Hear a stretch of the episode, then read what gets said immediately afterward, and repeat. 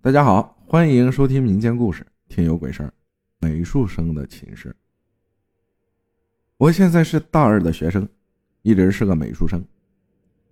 高三的时候就去南京的一画室画画。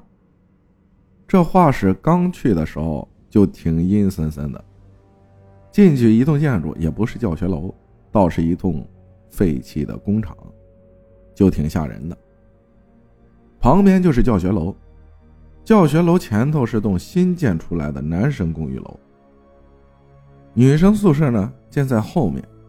这女生宿舍啊就阴森多了，门口还有个大铁门，一到晚上就关起来。女生宿舍里头是像公寓楼一样的，进去是一个大厅，往旁边就是一个个小小的房间。这倒没啥，在那儿学的也挺开心的。奇怪。就奇怪在一天吧。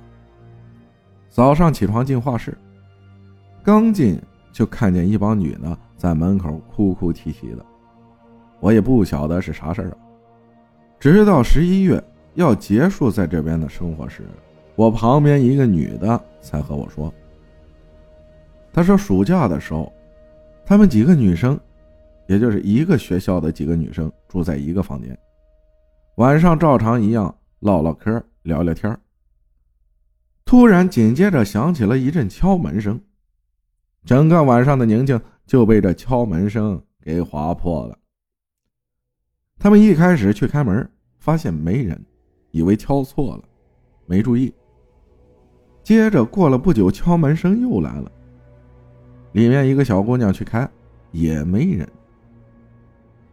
他们以为有人是恶作剧，就没怎么在意。接着回房间聊了起来。可没过多久，敲门声又响起来了，还是那种时长时短的敲门声。几个人不耐烦了，开了门就骂。几个姑娘以为骂完了就没人来恶作剧了，结果没几分钟又来了。恶作剧必然是不可能的了。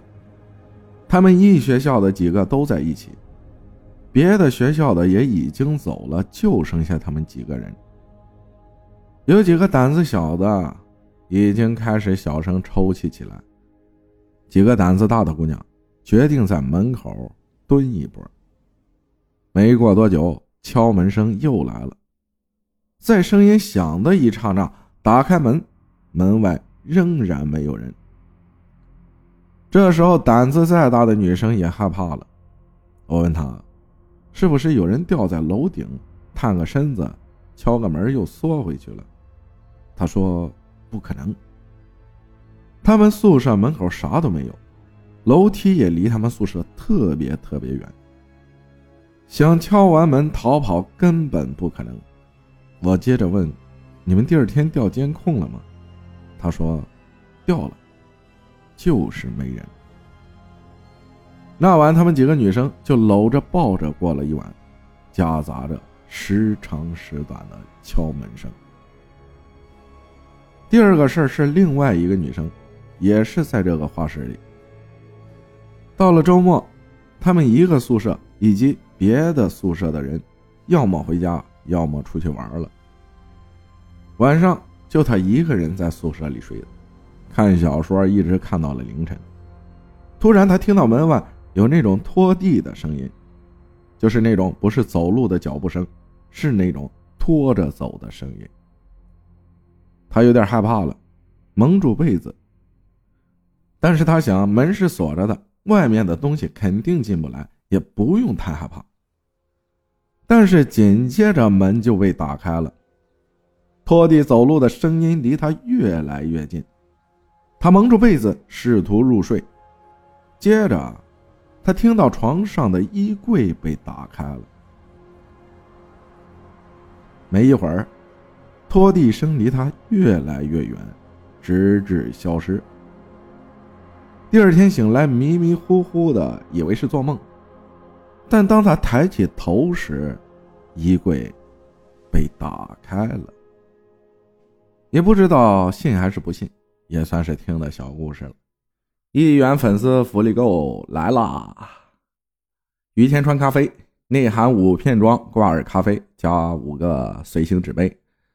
今天粉丝也破百万了，感谢大家一直以来的支持。嗯，音频上方直接就可以购物车购买。感谢无责加冕分享的故事，谢谢大家的收听，我是阿浩，咱们下期再见。